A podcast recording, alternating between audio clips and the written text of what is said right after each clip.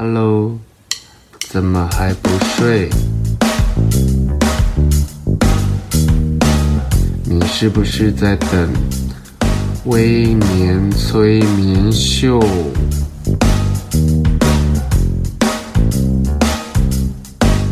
在还没有睡之前，赶快去帮我按个订阅。紧接着，我们就要开始今天的节目。Hello，大家好，欢迎回来微年催眠秀，有点综艺的开头。因为其实，在上一集的节目，这一季的集数有点特别，因为第一集就录得有点长。因为我觉得职场这件事情并不是太好讲，因为它要顾及的层面非常多。然后也很想要跟大家分享这一季的新的主题，叫做“职场逆转胜”。在上一集节目，我分享到，其实我为什么会想要做这个主题，包括写一本叫做《最后下班的人先离职》的书。在这一集的节目，我会接着上一集的火力。继续的分享，包括后面有三个章节的文章导读，还有在这一季的职场逆转胜主题的介绍，甚至在节目在这一季每一集的节目的最后面，我都有一个 Q&A，就是跟听众互动。你可以到微年催眠秀的官方 IG 私信给我，把你的一些职场难题丢给我。我们这一季。会有非常多各式各样、各种职业、各种不同位阶，然后各种不同的心路历程的优秀的，算是来宾吗？应该对，是来宾。我会跟大家一起来绞尽脑汁来解决你的职场难题。好，那我们接着继续来导读新书，在第三个章节叫做“工作不厌世的求生指南”。在这个章节里面，其实我分享非常多，一个从自以为是的新人怎么透过自己的观察，然后找到破除自己的主观意识，然后懂得服从，然后懂得尊重别人，甚至学习到基础的向上管理技巧，才不会让自己满腹的理想，然后你也许有很出色的能力跟特质。可是，如果没有好好的运用，或者在对的时候让它发挥，你很多的理想跟做法，其实会显得非常的空洞，然后也会被说你打高射炮啊，然后你根本也不了解公司的体制啊，你就急着要反对它。所以在这个章节，我想要分享一篇文章，叫做《加入旧体制，革命才有可能成功》。革命这个词是不是用在新人身上会非常的尖锐啊？但不得不说，每一个我觉得。只要你能力稍微的比别人出色，在求学过程中你有被称赞过，或者是在职场上你有得到被认可，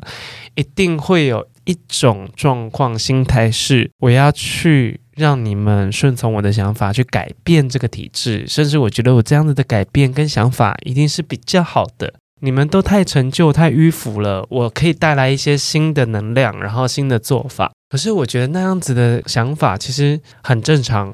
但不正常的是，我很坚持。我在几年前，我受邀参加一场座谈会，然后我主要分享的是创意企划的技能培养心法。我要在一个半小时之内分享六个实作案例，然后一直在跟大家讲说啊，这个案子是怎么做成的。然后最后一个问答时间，我每次在讲座的时候，我都会安排一些暗桩问题，就是我很常听到的问题，有时候先帮。在场的听众做分享，然后那一天我就有三个装脚问题，就是第一个没灵感怎么办？第二个跟客户斡旋的技巧，第三个要如何为接案做准备？然后慢慢的哇，每一个人开始举手发言，我就觉得啊，yes，我的设定是对的，表示这些问题其实有打中他们。那一天场内大概有一半都是企划工作，然后我是创意工作者，然后当然也有一些对未来迷惘的准新鲜人。有一位听众，他就突然举手，他说：“威廉老师，我问你，怎么样跟上级沟通？为何我的想法、我的创新的想法、我的很好的点子，到最后一关一直被打枪？我的主管知道我想做什么，但公司的高层却不认同，他们不让我做到最后，他们一直坚持用旧的方法，然后一直不听我的建议。我久了，我开始对公司。”感到失望，甚至觉得每一天都是在消耗我自己。我很想要离职，但在离职之前，我想要问问我这样子的工作状况能不能有一些改善或转换的余地？能不能从我的口中问到一些做事技巧，好让他的想法可以被理解、被接纳？我跟他说，我觉得在讨论改变或推翻体制之前，或者是修正别人原有的规则之前，我们要学着先服从。服从听起来很奴性，对不对？可是服从并不是一味的去听从指令，然后一个指令一个动作，而是你要知道摸透这家公司的沟通法则，怎么样可以最快取得共识。怎么样的权力制衡能让某一个想法能够被实现？这个是我们需要去花时间观察的职场潜规则。我跟他说：“你先顺你老板的意去做，然后一方面去好好了解你一开始觉得那些很老旧、然后很烂的想法跟规则，然后很迂腐的做事方式、很笨的规定这样子。然后另外一方面。”你去顺从他，然后也熟悉他，知道他根本的问题在哪里。接着，你要透过服从跟完成老板的指令跟任务来建立他对你的信任感。一开始要高层去接受一个刚来公司没有多久、毕业没有多久的新人，在没有任何的实作经验跟能力的背书之下，他去相信你，去改动整家公司的规定跟做法。那我抠脸，我就跟他说，然后他自己也点头如捣蒜。其实，在冲撞任何旧制度之前，一定要先熟悉，再谈改变。最好的方法就是加入他。我有一个业主，他其实是一个台湾的女装品牌，早期他在台湾的市占率非常的高。可是当电商一出来，网络购物一出现，他快速的衰退。快速的衰退原因，并不是因为他的产品不出色。而是他没有接上时代的脉络，因为他觉得要开一个电商部门的人力成本非常的高，包括物流，包括线上平台的架构。然后直到他所有的当初跟他一起同期竞争的那些女装龙头狂飙，他们业绩狂飙，然后他们的百货公司的直营店，因为很少人。会特别为了买一个呃，我觉得风格不太明显，但是它有它的存在意义，就是很流行那种日系啊、清新啊、文艺风格。没有人会为了这样子的衣服特地跑去逛街，然后去店上看。慢慢的，他意识到自己的公司已经大幅落后，然后找来我当他的数位行销顾问。我的建议是，先强化社群操作，然后先赶快把它网络平台架起来，网络商城可能要谈一个，可能在某一个电商平台去卖这样子。然后开了几次会之后，我就觉得我在愚公移山或滴水穿石，反正都一样。它的品牌是少淑女风格，少淑女就是年轻女生会喜欢的。可是它从内部管理到设计到销售人员的平均年龄超过四十岁。我不是歧视年纪大的，而是他们已经跟他们所卖的商品的那个理念跟消费者已经有一点思维上的差异。这个年纪的女生会用怎样的购物方式才是重点，而不是她会选择什么样子的风格，因为她的牌子的风格没有特别的明显。然后我就讲了很久，每次在沟通社群跟数位这一块，怎么零售这一块就觉得好累。最后我就拟了一个完整的年度行销规划，然后希望大家照着做。我还后来还是撑了三个月，这个合作就提前的结束，我们就先解约，因为我们彼此都感到非常的痛苦。然后就把这份企划拿给我业内一个资深的前辈去问说，一个品牌精品的品牌的那个经理，我就说，哎，你比较有经验，你帮我看一下，帮忙看一下，就是我这个企划内容有什么问题？他说，威廉，你的规划没有问题，但问题是出在于他们是人脑，不是电脑。不是你把所有的指令 key in 进去，什么时间点就会出现什么答案。你的这些排程跟你的规划没有错，但你没有把很多人为的因素考虑进去。然后我就说啊。当时有点听不懂，他说：“你的提议有一半是创造新制度，几乎是要砍掉重练，没有细部的配套策略。你东西要 cancel，必须要有另外一个东西补上去。你改变了这个东西，你没有让它有一个过渡的衔接点，只是要隔天立刻变成这样，这样是不可能的。而且你们双方，你跟这家公司的里面所有的内部的人没有任何的默合作默契，不了解原有的沟通跟营运方式，你就看着表面去做规划，你在做怎么细，这个东西的执行力跟执行度还是会很有限。最后理念不合收场，他觉得很正常了，这一看就知道会有问题的。他告诉我，其实改革这件事情是牵一发动全身，不会在一夜之间。怀抱理念的人，你要学习着铺陈，你要证明你有能力改变，一定要让决策者看到你的能力，被看见了，被认可了，被信赖了，你才有办法去谈你要怎么去改变它。他愿意把权力交付给你。没有权力的时候，你就很像是眼前一块挡路石，你们挡住彼此，你们都很难走。可是要绕过这条路的方法，不是只有打破它、打碎它，你是攀上去、爬上去这块石头，你把自己放到对方的位置，你会有不同的视角，会帮助你打开思考的广度。在这一个故事，然后在这一个章节里面，我其实想要分享的是求生。然后，其实工作要做得久不容易。你有机会成为组织新血的人，到新环境的时候，你不要心急，不要想要立刻去推翻旧的东西、旧的势力、旧的制度，然后一直觉得别人很笨。然后，其实这样的想法非常的莽撞，你才是最笨的那一个。面对权力跟资历都差别人一大截的现实，坦白说，决定权永远都不在你身上。你为什么可以谈改变呢？你有什么立场谈改变呢？在这个时候，如果你选择对立，其实是最不智的。你的革命想要成功，其实是趋近零。在下个章节，第四个章节，我们谈到的是离职。要说再见，也要说得漂亮。我觉得离职这件事情是个很微妙的，但切记，我觉得职场上前半段很多新鲜人会犯的就是意气用事。意气用事就是让情绪的不适来决定你要不要这份工作，不是就是不适合、不适应，然后不舒服的感觉。但是其实冷静下来，我觉得职场对我最大的磨练就是会让我变成一个不要让先让情绪发生的人。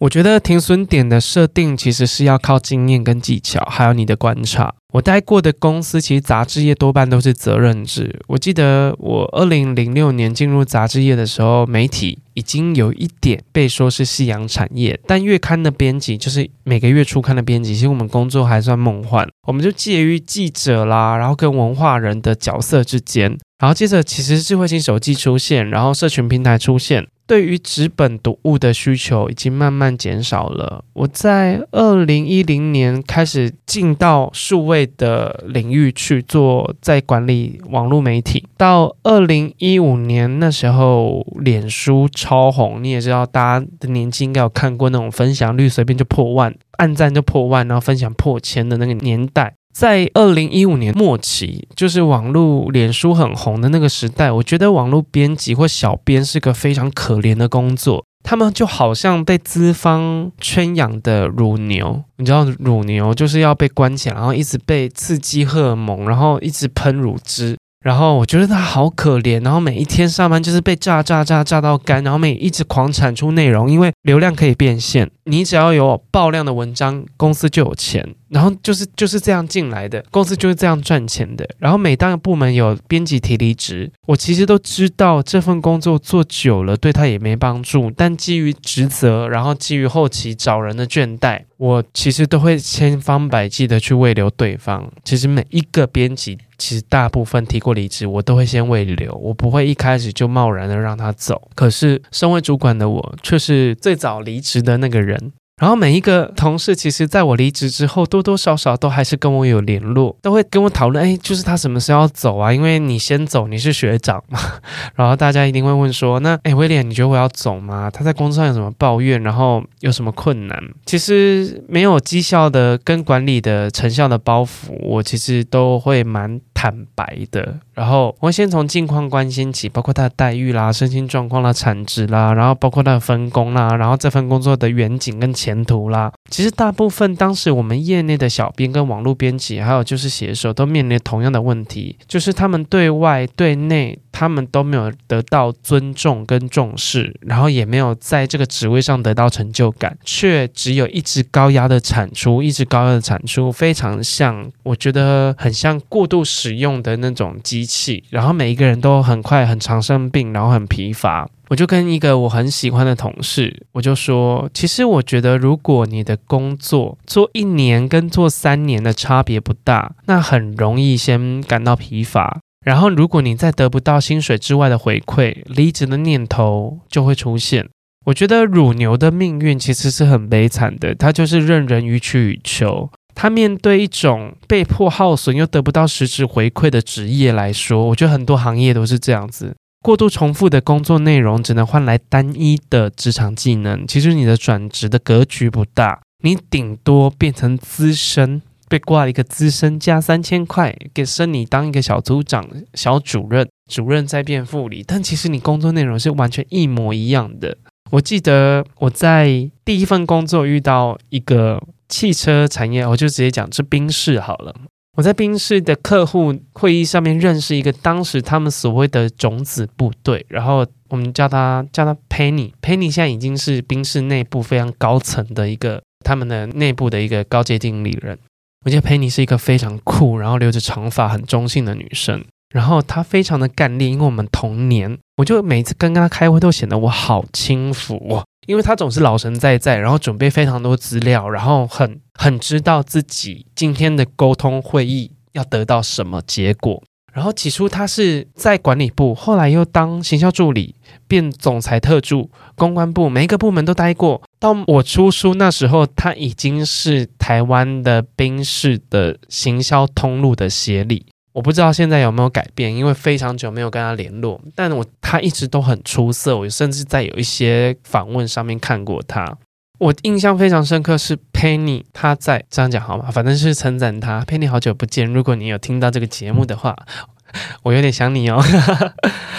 佩妮，她其实是一个算是我们在学校里面会看到那种模范生，但是她不是那种死板板的人。然后虽然她是比较沉默，但是她还是会跟我们搞个笑。你可以透过一个很简单的握手、谢谢，都知道她很有诚意，她很诚恳。其实宾士他其实他的人才任用很特别，他们会到每一间学校去找很优秀的人，变成种子球员，然后把他们集中在某一个夏令营或培训营做培训，然后在培训的阶段，那是这个这个故事是佩妮告诉我的，在培训的 final 最后一天晚上，他们必须要参加一个类似像社交宴会，在这个宴会上面有非常多宾士内部资深的高层，但看不出来的是高层的人。就是所谓的秘密课，然后每一个人会跟你聊天，你也不知道他是同学还是公司里面的人，他们会透过你的谈吐跟你的应对方式去打你的分数，然后在这个培训的过程中脱颖而出，就直接变成空降部队，你会被放到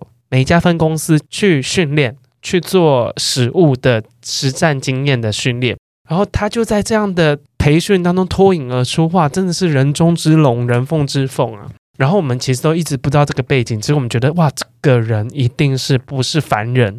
后来我们听到这段故事之后，我们就知道说，哦，果然他老板眼光是对的，果然他是经过这样子的过程而来的，所以他才会有展现这样的气度跟他的工作能力跟表现。其实说来也惭愧，我们差不多时间出社会，他的工作一做就十四年。而我却一直换工作，一直换工作，一直换工作。可是我觉得，在换工作的时候，心力交瘁的时候，我很常问自己：你值不值得？我该走吗？我该留下吗？我不得不说，其实职涯前面有几段离职经验，非自愿离职经验先扣除。我的离职经验就是可能看到更好的钱，或者是当家不爽谁，然后讨厌那个主管，我就想走了。该走吗？该留吗？其实一开始很长，我就知道。答案了。我问自己的时候，就是在回答自己了。理想主义者，其实像我这样的理想主义者，我不怕辛苦，我只怕光阴虚度。但是这份工作没有成长，它没有办法给你愿景跟一个正常的升迁管道跟制度，就是一个警讯。没有成长，只有耗损，表示你就该离开了。如果有一个地方能尊重你的才华，知道怎么运用你这个人，而你从中也能得到成就感，其实这个地方就是你该去的地方。工作上如果还有成长空间，你再辛苦都不要害怕，只怕你剩下精神上的耗损。这时候你一定要为自己设定一个停损点，要走要留，你心里会有答案。第五章，转职的技巧。接下来你应该往哪里走？随着资历加深，其实我们有很多工作机会可以选择。当你面对工作瓶颈或想转换跑道的时候，不妨先从你的兴趣着手。从兴趣的延伸的工作，一定有办法越做越上手。在这个章节，我想分享一篇文章，叫做《履历的厚度不迷人，精致度才是》。要转换跑道，这是一件非常困难的事。我觉得业内同行同产业的转职相对容易很多，因为你有很棒的 reference，你有很棒的一个工作经历跟表现，去说服说 OK，我就是你必须要用更高的薪水来聘请我。可是，在我想要转行的时候，我才知道，哇靠！我在那六七年间，我累积到了只有年资跟微薄的薪水调涨。大家还记得你在准备那些升学考试啊，在准备各方面的面试的时候，你在学生时代准备的那些申请学校的时候，有一个东西叫做备审资料。备审资料其实长大后就变成我们所谓的 resume，就是履历。我记得在高三上学期，我开始要推甄设计系，那时候我过得非常的充实，我每天都在累积我的作品，所以我就造就了我觉得作品要棒，一定是要多，然后口试当天，我就带着一大叠的那种备审资料，然后我发现我的竞争的同学居然有人推着推车做的很多立体作品，每一个很像那种庙会在拼场，就是看谁比较炫那种感觉。我其实，在那时候就发现到，哇，我的竞争力是相对薄弱的。可是这样子的过程也给我一个错误的预判。我以为作品，我以为履历这件事情多吓人就好了。可是，在我转职的时候，猎头顾问却跟我说：“威廉，你可不可以列举几项你觉得你在工作上的重大成就？”啊，我就愣了一下，然后。我在上海的时候也被问了同样一个问题。我的当时的一个好朋友帮我介绍到，我本来在杂志行业，然后一直找不到杂志的工作。我想说，那我就去广告业好了。然后帮我介绍一下在上海最大的广告公司，然后他们要找创意，然后那个创意的主管其实就是好朋友的死党。我其实就多了一层关系呀，好不容易我可以靠关系了。但是他就问我说：“你有没有一些可以证明你很有创意的作品？”我又愣了一下啊！我我我我我都是杂志的单元。他说那个单元你可能只要交一个就够了。他说那我做了很多整合的企划，我做了很多什么什么百货公司、商场的一些大型的广告。他说那个东西也只交一个就够了。那你这些东西你就挑一个你觉得最出色的东西来面试。然后我就是傻乎乎的。然后后来我还是没有得到那份工作。其实想证明自己的努力。你可以更有技巧，然后特别是面试高阶职位的时候，公司看重的不会是你那些努力的成果，而是你在这个专业领域的特殊成绩，然后你比别人更多、更不一样的地方，别人无法取代你的价值性在哪里？这件事情会取决于公司要不要用你。我后来回台湾之后，我还有去面试一家公司，然后也是我很想去的一家公司，也是编辑，然后同样的是大包小包又带去。然后面试我的主管，其实我不知道他只有十分钟，我以为面试就是，我以为面试就是一个漫无目的的聊天，想办法让对方喜欢我就好了。不是，我这样想真的太浅了。他只给我留十分钟，然后他其实下一个会议卡得很紧，然后我就在一直在点着那个我的一页一页的简报，然后点着那些一张一张图片，点着那一篇一篇的文章。他最后受不了，就说：“哎，威廉，不好意思，你每一个项目挑一个最有代表性的讲，我还有两个会，我没有办法一一听你说。”然后。其实抓重点是很多人在工作上欠缺的能力。我其实很常看到那二十页的简报，只为了表达一个结论。在这个洋洋洒洒的沟通过程里，其实就可以看出一个人他的能力，或者是他的想法，他如何浓缩提炼出精华。他的简报技巧，其实也关乎着他是不是可以抓到重点而努力做出一些特殊成就的人。我觉得做事不得要领这件事情会反映在他的履历跟他的表达方式上面。很常讲自己心路历程的人，通常他的履历跟他的职涯过程是相对空洞的，所以他才会去放大很多他自己觉得很重要的事情。要追求精准，就要像射标射靶一样。我经过猎头顾问的建议，我才知道真正高手，真正他们说话的技巧叫言简意赅。他能将十年的经历缩成十页简报，用十分钟让你感受到他的专业。前十分钟建立信任感，剩下的时间就不要琢磨太多丰功伟业，直接谈理念跟实作技巧，让你的转职过程会比别人还要再顺利。你如何创造你的履历的精致度？其实在这本书里面，在我的分享里面，其实都有教大家。我觉得虚耗时间不仅是面试者做简报的通病，也是很多人职涯的状况。认真不等于精彩。为了摆脱平庸无味，其实每一段职涯都得创造亮点。你的成就门槛应该是别人不能做到的特殊表现，不是你做的比别人还要多。休息一下，我们下段节目来切入重点，终于要跟大家分享这一季的职场逆转胜主题。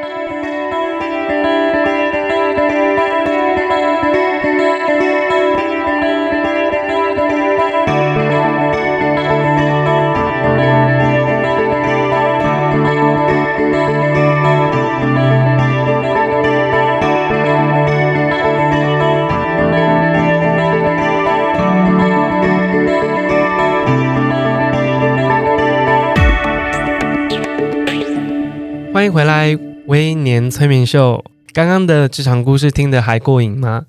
在这一季，其实我为什么要做这个职场逆转胜的主题？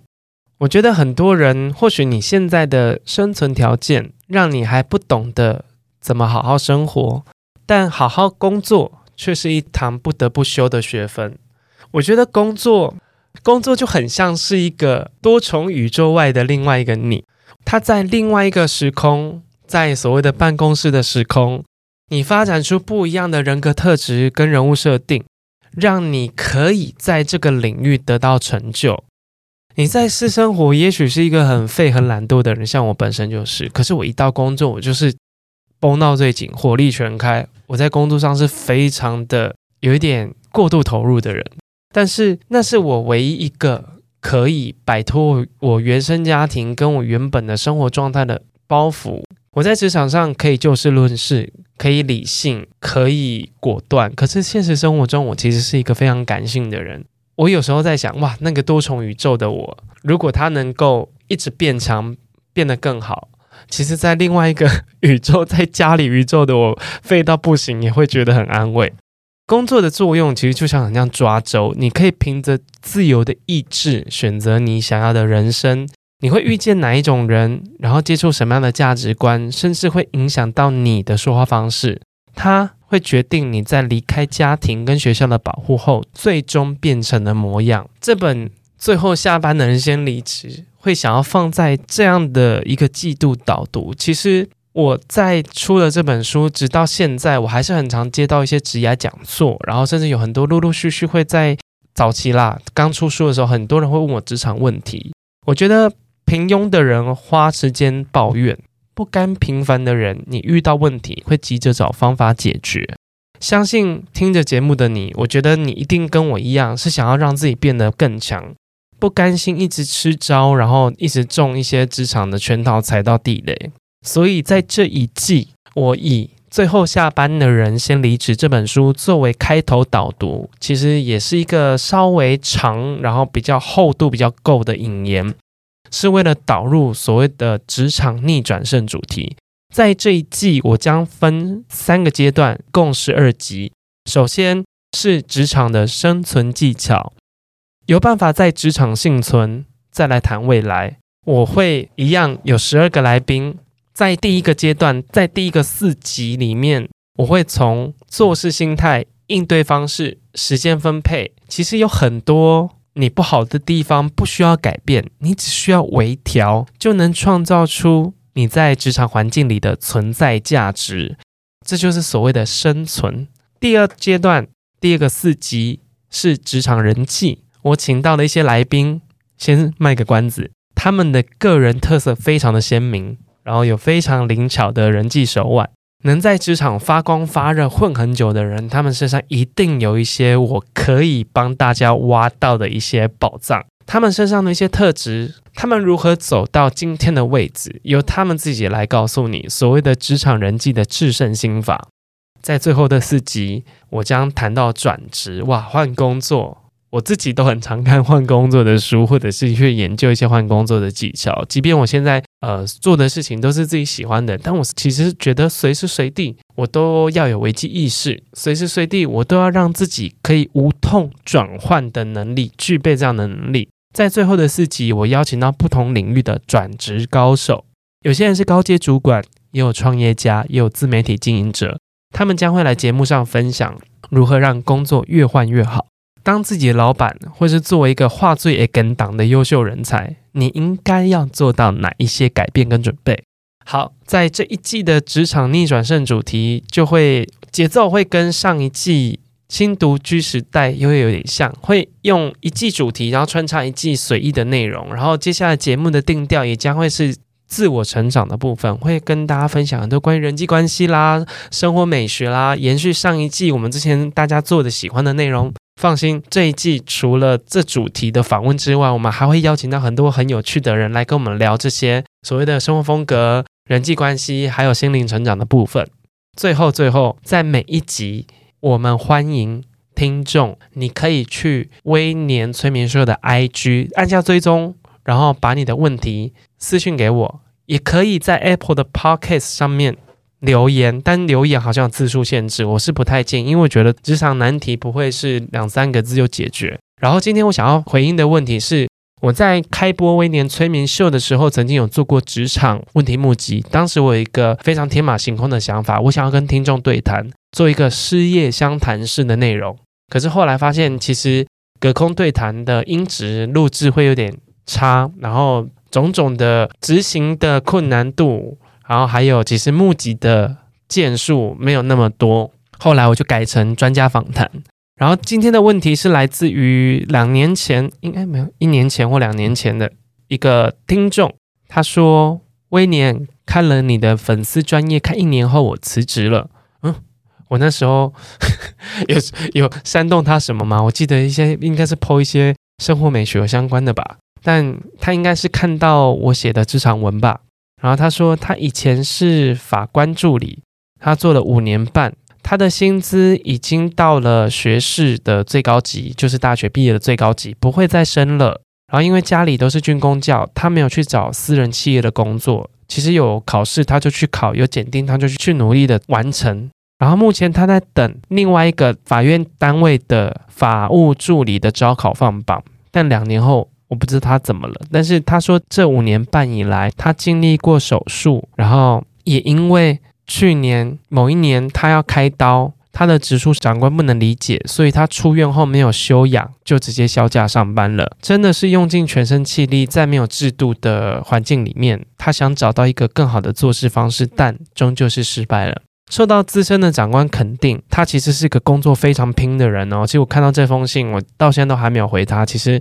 其实当下会有点替他感到很沉重。他说他连拿到四个优等、四个甲的考绩，就是甲是最好的。他在那个单位表现得非常优秀，他在公家机关，但没有得到同事间的人和，最后却是被一个新人教训。而且这个新人他是靠关系进来的，他是某一个长官的女友。他说：“谁叫你做事这么认真，做这么仔细？”然后他就傻了，然后他觉得我努力也错了吗？然后可能他的努力变成别人的压力，然后他好像让自己陷入一个他埋头苦干，但是他不听从长官指示，长官叫他做到七，他偏要做到十。然后我觉得这这其实是双面刃，他在对上对下，我觉得做太满都不是好事。最后他说：“威廉。”我是选择自己失业的，因为我想再多考几个考试，总会有上榜。他想要让自己有更多公家机关的选择，可以去不同的单位。但有什么方法可以不变，自己原来的个性，又不会再次陷入人际问题的困境吗？在这个故事里面，我看到的是一个非常拼命，然后想要保住自己的工作跟保住自己的尊严的一个读者。但有时候你被放错环境，会影响到你对自我的认同。他想再多考几个考试，因为我很久没有跟他联络了。然后我希望，如果你听到这一集，我不知道你现在过得怎么样，但你让自己有多一点选择权，我觉得是正确的做法。但拉高这件事情的制高点来说，我觉得，因为我没有跟你实际的相处过，你这种拼命三娘的个性，或许在职涯的前十年，你就会累了。我如果是以你的朋友的角度来看。我希望你把工作的力道收一点，然后在人际关系上，我相信你跟我以前一样是一个嫉恶如仇。我很讨厌那些旁门左道、妖魔鬼怪的人。可是我觉得在工作上，你像我刚刚讲的，你其实可以发展出你的第二人格。在工作上，你不要把原来所有的你表现出来。你正直，你善良，但你不要。不知变通，我所谓的不知变通是，你觉得我就是这样子的人，我如果做任何的让步，我一定是虚假，我一定是做作，我一定是演戏，我也是跟他一样是一个无情的婊子。可是没有，我后来慢慢的在工作上，其实你这样子的爱恨分明，会让很多人际关系变成直接的对立。非黑即白，不是你朋友就是你的敌人。可是很多关系都是最美的部分，就是暧昧。我所谓的暧昧，不是你要去跟人家暧昧，而是你要有一个灰色空间跟朦胧感。你不要太把对人的感觉表现得太明显。所谓的表现太明显，是你可以不要像他这样子，但你不可以让他觉得你讨厌他这样子。因为人跟人之间的相处其实是非常敏锐的。公司同事谁讨厌你，谁看不爽你，谁对你很冷漠，你看，你感觉讲个两句话就知道了。可是何必？你不过就是领完薪水下班回家，你还是你自己。你在公司上人很婊，在工作上，哦，我是不鼓励人很婊了。你别说人很婊，人很难相处，你很凶。但是如果你不要主动害人，就没事。我一开始就。这个想法，但不是你在工作上，你要考虑到很多面向。所谓的职场人际，第一步就是你必须要建立一个大家都想跟你沟通、都想听你说话的一个好的形象。花一点时间去修正你自己，然后你可以不变你原来的个性，但你把你原来的个性拿一点点出来，适合的放在这个职场，不适合的你把它隐藏起来。我以前是一个看到你不好会直接讲的人，所以很多时候我的我的嘴巴变得很可怕。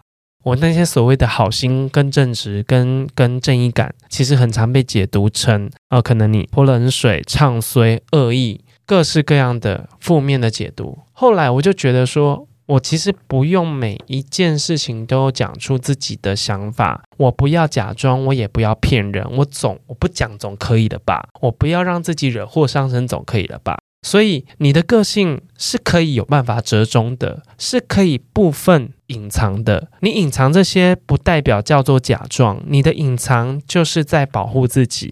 我希望你在这么繁琐、呆板、保守的。或是暗潮汹涌的公家机关里面，你可以先学到一件事情，就是如果你可以隐藏你个性上面有可能会替自己招来横祸的那一面，那你收一点力气，不要做到那么满，不要冲到四个甲、三个甲就好了，你留一个甲给自己，这样让你自己调整你自己，变成你的 KPI 的一部分，你自己的修整，你自己的一些。避坑能力也变成你工作上的一个指标，我相信你会变得更好，而且你的做事能力，还有你的你跟我叙述的这些，我相信你一定是可以很出色的人，但千万不要败给自己的个性。好，今天的节目就到这里，然后这一季的你职场逆转胜的算引言集吗？对，导读啦。好，有两集有点长。如果你们喜欢这个节目，请你帮我到 Apple 的 Podcast 帮我留五颗星评论，然后分享给你的朋友，分享给喜欢听职场内容、喜欢自我成长、喜欢一些生活风格的人。然后我们有官方的 IG 叫做威廉催眠秀。最后最后，也欢迎你把你的职场问题丢给我，也期待在每一个周日晚上九点，让威廉陪你解开职场难题，让好工作来找你。拜拜。